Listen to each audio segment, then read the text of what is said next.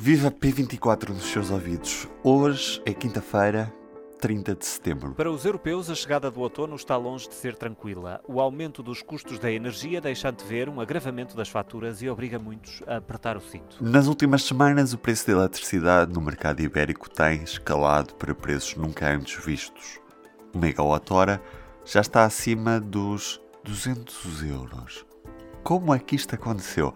É tema para a conversa com a jornalista Ana Brito, que está comigo ao telefone. Estou. Alô Ana, como é que se calcula este preço do, do megawatt-hora no, no mercado ibérico da, da eletricidade? Ah, o mercado funciona como funcionam todos os mercados, não é? Com a dinâmica da procura e da oferta, não é? O mercado ibérico, que é, que é desse que estamos a falar, embora os preços sejam elevados em todo, de uma forma geral em toda a Europa, mercado ibérico é um mercado horário em que, em que o preço varia uh, de hora a hora consoante uh, uh, as ofertas que são feitas para abastecer a procura daquela, daquela hora. e depois, e os preços são fixados de véspera para o dia seguinte. Um, Portanto, no fundo, é, é, no mercado no mercado spot, apesar de haver outros mecanismos de, de, de negociação, de compra e venda de energia, com acordos bilaterais, acordos de longo prazo entre as empresas, mas é no mercado spot que, que os comercializadores vão comprar um, a energia que precisam para, para abastecer as suas carteiras de clientes. E o que se passa agora é que a, a tecnologia que está a marcar o, o preço da, da, energia que é, que é vendida no mercado diário é o gás natural.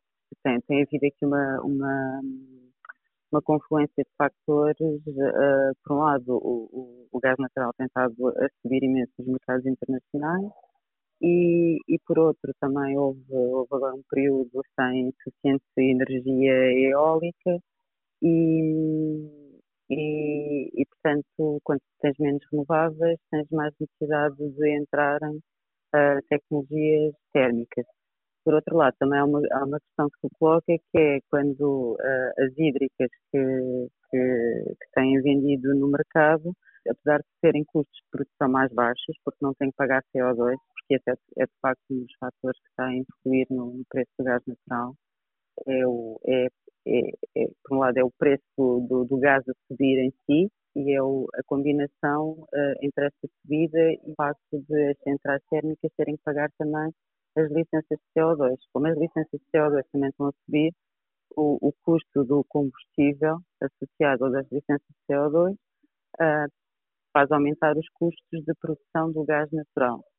Tem sido mais requisitado.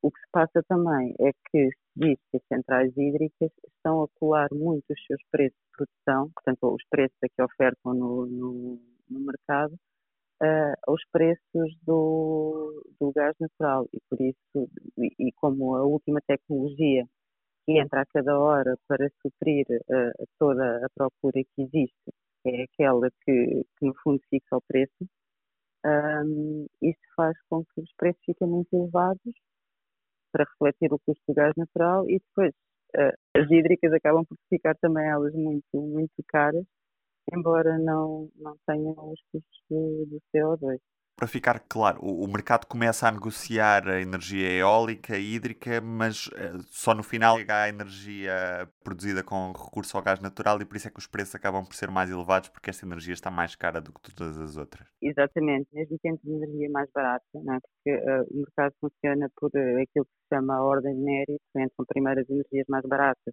e depois e só depois vão entrando as mais caras.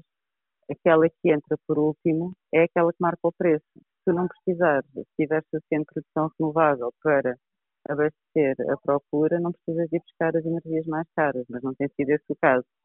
E então acaba por ser o gás natural a fixar, a fixar o preço. É expectável. Um, Uh, Ia-te perguntar se era expectável que este preço continuasse a crescer ou com a chegada do outono e com a, o aumento de precipitação, mais vento, todas essas questões, as energias renováveis iriam começar aqui a ter uma cota de mercado maior e ia forçar, de certa forma, a que o preço voltasse a descer. É essa a perspectiva que temos? Todas as pessoas com quem eu falo dizem sempre que é muito arriscado fazer futurologia uh, no que diz respeito aos preços da, da energia Agora, uh, o que existe é muita preocupação com o que vai passar uh, uh, no inverno, porque tu tens o, o tens o, apesar de nós não termos as necessidades que têm outros países de, de gás natural para, para aquecimento, para produzir energia, o facto é que a procura de gás natural vai manter-se alta e os preços de gás natural vão continuar a subir. Se perspectiva que, que haja um alívio dos preços até ao final do, do primeiro semestre do, do, próximo ano, precisamente para, por causa desse efeito de procura associado ao inverno. E, portanto, eu diria que, que os preços do gás natural, por aquilo que tenho visto, vão continuar a influenciar muito o, os preços que podem eventualmente ser necessários para produzir eletricidade um, a gás natural. Uh, não, uh, as pessoas com quem eu vou falando uh, precisamente que, que, que, esta subida de preço de eletricidade vá, vá fazendo sentir, pelo menos até ao, ao meados do próximo ano, o início do final do primeiro trimestre, talvez. Mas, mas, mas repito, a ideia sempre que me passam é que é muito arriscado fazer futurologia em termos de, de preço da, da eletricidade. Os consumidores finais devem estar preocupados com esta escalada de preços? Isto vai mesmo chegar às nossas faturas ou, ou nem por isso? As medidas que o Governo anunciou na semana passada, supostamente, farão com que uh, os preços regulados não, não, não sofram o impacto da, da subida da, da, energia, porque os preços regulados têm um conjunto, são compostos por, uh, por várias componentes. Tem a, a componente dos, dos, encargos fixos do sistema e depois tem a componente da, da energia uh, que é variável, não é? E os encargos fixos do sistema, onde também são uma série de, de encargos políticos e de decisões de política energética, são aqueles onde o governo quer agir neste momento. Portanto, entre, entre um conjunto de, entre um conjunto de transferências para o sistema elétrico e de retirada de custos do sistema elétrico, eh, seja porque vai retirar um, um subsídio à indústria que é, que é conhecido pela interruptibilidade, seja porque vai uh, transferir para o sistema elétrico a receita da, da contribuição extraordinária da, da energia, que é cobrada a algumas empresas. Portanto, neste, neste, neste conjunto de, de transferências e de retirada de custos, o Governo espera que tarifas de acesso à rede, que refletem os tais encargos fixos do sistema, deixam o suficiente para que se consiga mitigar o efeito de subida da, da energia. Mas estamos a falar de um mercado regulado. Portanto, agora a ERS vai, perante esta almofada que o Governo quer, quer uh, garantir nas tarifas, esta agora é que vai, vai fazer a sua proposta tarifária e pode decidir aumentar mais ou menos uh, a componente da, da energia. Ora, nós estamos a falar do mercado regulado e embora as contas do governo uh, digam que os preços do mercado regulado para os consumidores finais não vão, não, não vão alterar-se, o que se passa é que tu a esmagadora maioria dos clientes já estão num mercado liberalizado. Uh, e aí a decisão dependerá de, das comercializadoras do mercado liberalizado, porque essas é que vão ter que fazer ajustamentos aos preços, uh, porque, no fundo, aquilo que tu tens no, no mercado regulado é, uh, as, as, tarifas que tu, que tu, pagas no mercado regulado têm uma previsão de custo de energia uh, associado mas é o que, o que os comercializadores do mercado uh, liberalizado se queixam é que essa previsão de custos não é realista, porque esta, as tarifas, uh, o nível de preços que está a ser contemplado né, nas tarifas reguladas é muito diferente daquilo que se verifica no mercado. Ora, os comercializadores tiverem que encontrar o mercado sujeitando-se aos preços que estão a ser praticados neste momento no, nível, é? porque é um, Uh, ao passo que nós temos as nossas tarifas reguladas fixadas de ano a ano, uh, o, o MIBEL é, um, é, um, é uma realidade dinâmica e, portanto, sempre que os, que os comercializadores tiverem que comprar energia no mercado, tiverem que o fazer numa base regular, não conseguem acomodar grandes uh, subidas de preços sem fazer, sem fazer ajustamentos àquilo que cobram aos clientes, não é?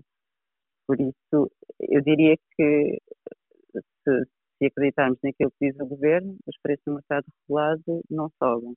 Agora, resta ver o que é que os comercializadores do, do mercado liberalizado, que têm a maioria dos clientes, estamos a falar de, de consumidores domésticos, não é? 80% dos clientes já estão no, no mercado um, liberalizado, portanto, resta ver o que é que eles vão fazer não, não sabemos. Já agora, por curiosidade, este tema tem sido mais polémico nos últimos meses em, em, Espanha do que propriamente em Portugal. Os consumidores do mercado espanhol, apesar de estarmos no mesmo mercado, no Vivel, são mais sensíveis a estas variações de preço? A polémica associada ao, ao, ao mercado espanhol tem a ver com o facto de, de das tarifas reguladas no mercado espanhol estarem um, que servem cerca de 10 milhões de consumidores estarem indexadas ao funcionamento do mercado grossista, aos preços do mercado grossista. Portanto, as variações de preços refletem-se imediatamente naquilo que as famílias pagam ao final do mês.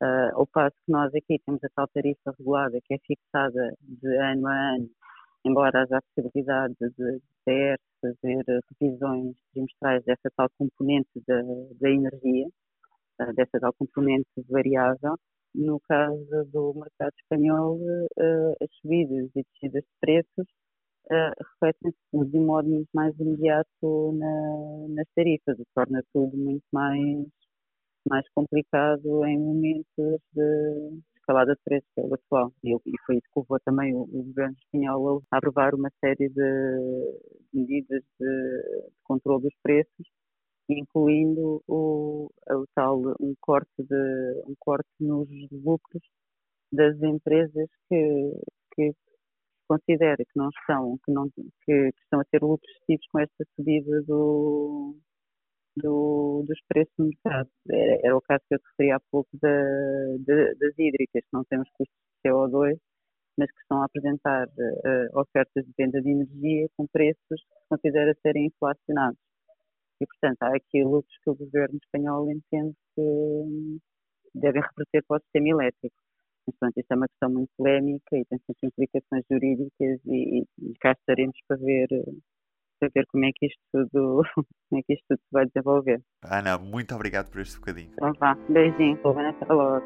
E outros destaques desta quinta-feira, entrevista ao público Rádio Renascença, falamos com o social-democrata António Leitão Amaro, uma das figuras por detrás da campanha de Carlos Moedas em Lisboa. E destaque claro para as discotecas, porque há as que já estejam prontas a abrir mais logo à noite, quando passar da meia-noite, mais de um ano e meio depois da última vez. Bailemos. Eu sou o Ruben Martins. Até amanhã. O público fica no ouvido.